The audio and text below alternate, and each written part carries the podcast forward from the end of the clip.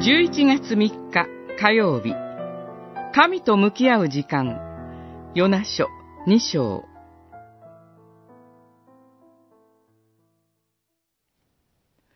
苦難の中で私が叫ぶと主は答えてくださった。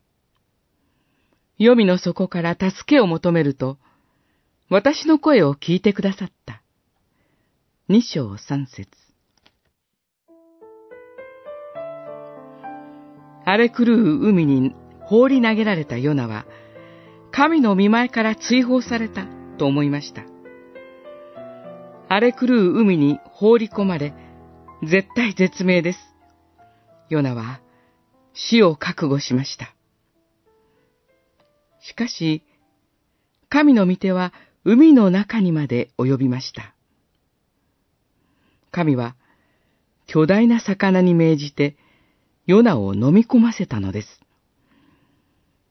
巨大な魚に飲み込まれるシーンが非常に印象的ですが、魚の中で祈るヨナの祈りに目を向けることが大切です。ヨナは魚のお腹の中で自分が神によって守られていることに気づきました。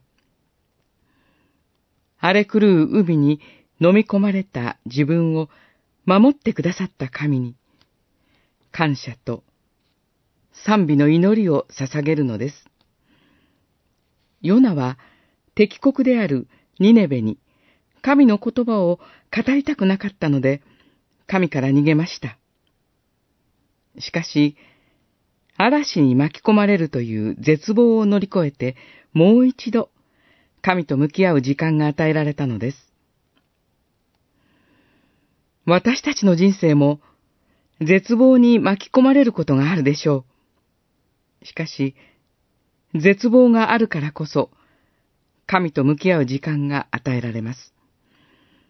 時に神から逃げ、時にぶつかりながらも、神はあなたを守っておられます。その事実に気づいて、救いは主にこそある、と告白しようではありませんか。